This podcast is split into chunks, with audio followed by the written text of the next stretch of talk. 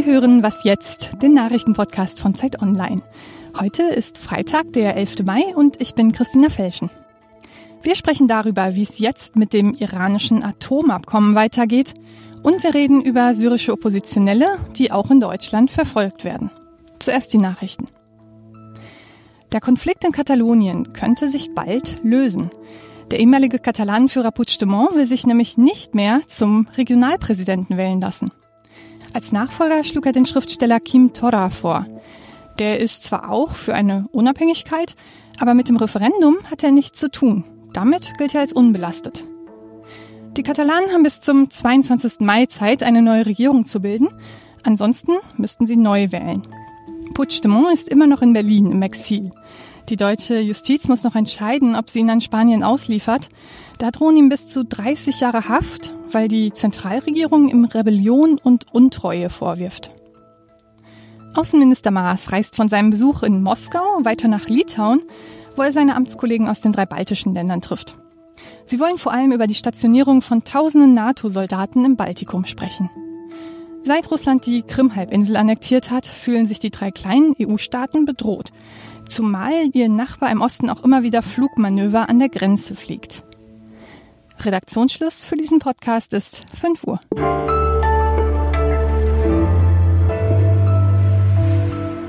Ich bin Munja Malbock. Hallo und herzlich willkommen an diesem Freitag, einem Brückentag, wie es so schön heißt. I am announcing today that the United States will withdraw from the Iran nuclear deal. US-Präsident Donald Trump am Dienstagabend. Er hat es also tatsächlich getan. Er hat im Namen der USA das Atomabkommen mit dem Iran aufgekündigt. Alle anderen Parteien, die an dem Abkommen beteiligt sind, Deutschland, Frankreich, Großbritannien, China und Russland und auf der anderen Seite der Iran selbst, wollen jedoch daran festhalten. Wie geht es jetzt weiter und wie schauen die Iraner auf diese Entscheidung?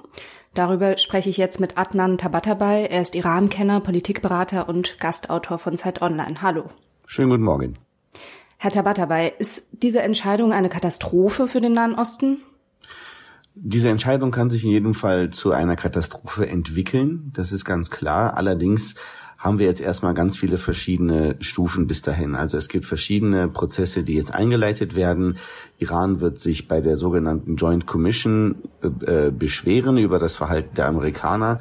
Dann werden die Europäer, die Chinesen und die Russen mit den Iranern zusammen überlegen, wie man das Abkommen retten kann. Und äh, da gibt es sicherlich noch Möglichkeiten, bevor dann das Abkommen scheitert und wir dann darüber sprechen müssen, was jetzt noch im Nahen Osten passieren kann. Für die Iraner ist es wahrscheinlich nicht besonders attraktiv, das bisherige Abkommen ohne die USA weiterzuführen, oder? Wirtschaftlich würden sie ja trotzdem von den Sanktionen der USA betroffen sein. Ganz sicher äh, ist diese Variante nicht die bevorzugte seitens der Iraner, das ist ganz, ganz klar. Es ist aber auch eine Möglichkeit, dass Minimalerträge, äh, die man aus dem Abkommen wollte, äh, seitens der Iraner, dass das auch mit den Europäern, den Chinesen und den Russen erreichbar ist und man dann einen sehr großen Ertrag hat, nämlich dem, dass man sagen kann, wir Islamische Republik haben der Welt gezeigt, wir halten uns Verträge und die Amerikaner nicht, wir sind vertrauenswürdiger als die Amerikaner. Diesen politischen Erfolg, wenn man so will, den hat man natürlich nur, wenn die Amerikaner aussteigen. Also da gibt es auch diese Seite der Medaille. Was erwartet der Iran denn jetzt von Europa?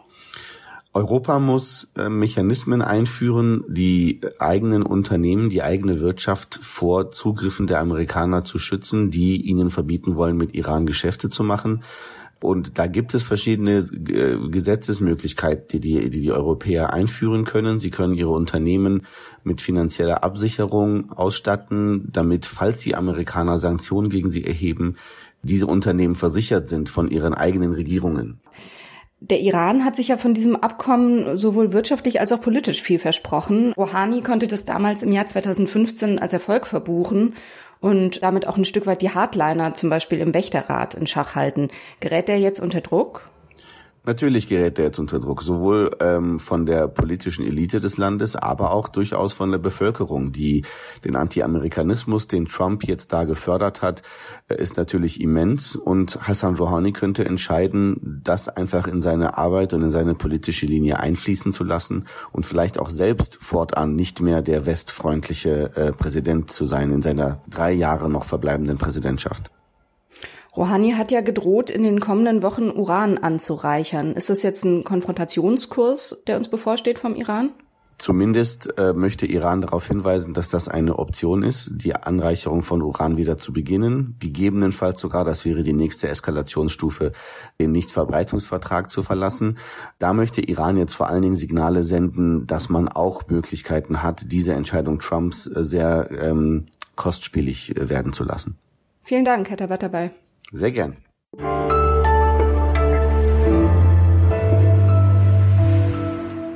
Und sonst so? Am Sonntag ist ja Muttertag, also der Tag im Jahr, an dem massenhaft Blumen und Schokolade in Herzform verschenkt wird. Dabei würden viele Mütter sich wahrscheinlich mehr über andere Sachen freuen, oder? Meine Kollegin Frieda Turm hat ein paar Vorschläge gesammelt. Ja, zu den Dingen, die Müttern das Leben wirklich einfacher machen würden, gehört zum Beispiel, dass jede werdende Mutter eine Hebamme findet, die sie betreut. Dazu gehört auch, dass Frauenmagazine nicht mehr von den schlanken After-Baby-Bodies der Stars schreiben. Oh ja, sehr gut. Mein persönlicher, äh, mein persönlicher Wunsch äh, für den Muttertag ist aber, dass mehr Frauen sich trauen, an dem Tag mal das zu machen, worauf sie Bock haben. Nicht auch noch für die Familie da sind, sondern zum Beispiel eine Bollerwagentour mit Bier machen.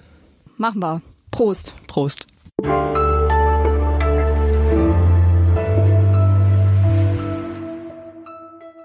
Wenn es um Syrer in Deutschland geht, dann geht es oft darum, ob sie möglicherweise Islamisten sind oder Gefährder.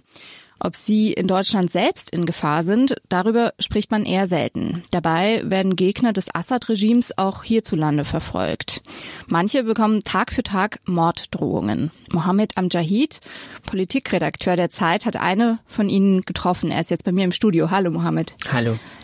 Du hast Maisun Bergda porträtiert, ähm, eine Syrerin Anfang 50, die schon lange in Deutschland lebt und die so eine ganz eigene, ungewöhnliche Art äh, des Protests entwickelt hat. Was ist das für eine Frau?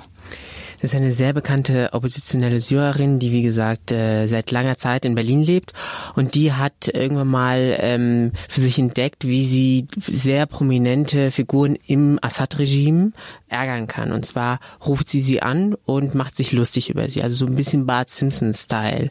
Und äh, das hat bis jetzt äh, einige Figuren so geärgert, dass sie tatsächlich auf Todeslisten gelandet ist und hier auch in Deutschland in Lebensgefahr schwebt. Sie bekommt ja Drohungen, seit sie von Assad-Anhängern geoutet wurde. Sie hat es ja eigentlich unter einem äh, Pseudonym gemacht, erstmal online. Und jetzt bekommt sie eben Morddrohungen. Wie funktioniert das? Schützt die deutsche Polizei sie oder? Also sie hatte mehrfach Kontakt mit der deutschen Polizei, hat auch äh, gebeten, äh, dass sie äh, geschützt wird oder dass die Polizei irgendwas unternimmt. Bis jetzt sind keine konkreten Maßnahmen unternommen worden. An was es direkt liegt, äh, kann ich nicht sagen, weil ich habe versucht, mit der Polizei zu sprechen in Berlin und äh, habe keinen Kommentar dazu bekommen. Was das aber äh, zeigt, ist, dass in, in der deutschen Öffentlichkeit, aber auch bei den Sicherheitsbehörden priorisiert wird, was gefährlich ist und was nicht. Es kommt darauf an, wer betroffen ist. Es kommt darauf an, welchen Hintergrund man bei einer bestimmten Gefahr dann hat. Über islamistischen Terror reden wir ganz viel, zu Recht auch. Dieser Terror hat keinen islamistischen Hintergrund. Und das scheint irgendwie weniger Empörung auszulösen. Mhm. Es ist ja bekannt, dass äh, eben Schergen von Assad auch in Deutschland und in anderen europäischen Ländern aktiv sind und dass sie also verschiedenste Straftaten begehen, nicht nur Morddrohungen. Warum wird denn gegen sie nicht stärker vorgegangen? Tatsächlich meine Recherchen in Zusammenarbeit auch mit einigen Kolleginnen und Kollegen haben ergeben, dass viele von diesen Assad-Sympathisanten und Schergen wirklich sehr viele ja, Straftaten begehen. Also in einer Justizbehörde wurde mir gesagt, ein Blumenstrauß an Straftaten, also von Geldwäsche, Nötigung, Körperverletzung, Drogenhandel und das wirklich auch europaweit, auch sehr viel in Deutschland, zusammen auch mit Netzwerken der Hisbollah zum Beispiel in Berlin und in Hamburg. Und gleichzeitig, wie gerade beschrieben, ist das anscheinend nicht Priorität. Also nicht nur bei den Maßnahmen ganz konkret, also politischen Maßnahmen, sondern auch einfach im Diskurs. Also es taucht nicht so oft auf, obwohl einige Symptome schon sichtbar sind. Wir hatten zum Beispiel mehrere Auseinandersetzungen in Flüchtlingsheimen seit 2015. Ganz oft wurde dann geschrieben, ach ja, das ist kulturell bedingt und so weiter und so fort. Laut meinen Recherchen ist sehr oft das, äh, das Politische spielte sehr oft eine große Rolle, dass man dann als geflüchteter Mensch plötzlich in Deutschland aufgewacht ist und daneben liegt jemand in der Halle und sagt Heil Assad. Und das, und das hat viele Konflikte hervorgebracht und dann halt auch zu solchen sehr krassen Fällen ge geführt, wo Leute mit dem Tod bedroht werden. Danke dir. Dankeschön. Und die Geschichte von Mohammed Amjahid, die finden Sie im aktuellen Zeitmagazin. Das war's für heute bei Was Jetzt. Ein schönes Wochenende Ihnen und wir hören uns am Montag wieder, wenn Sie mögen. Tschüss.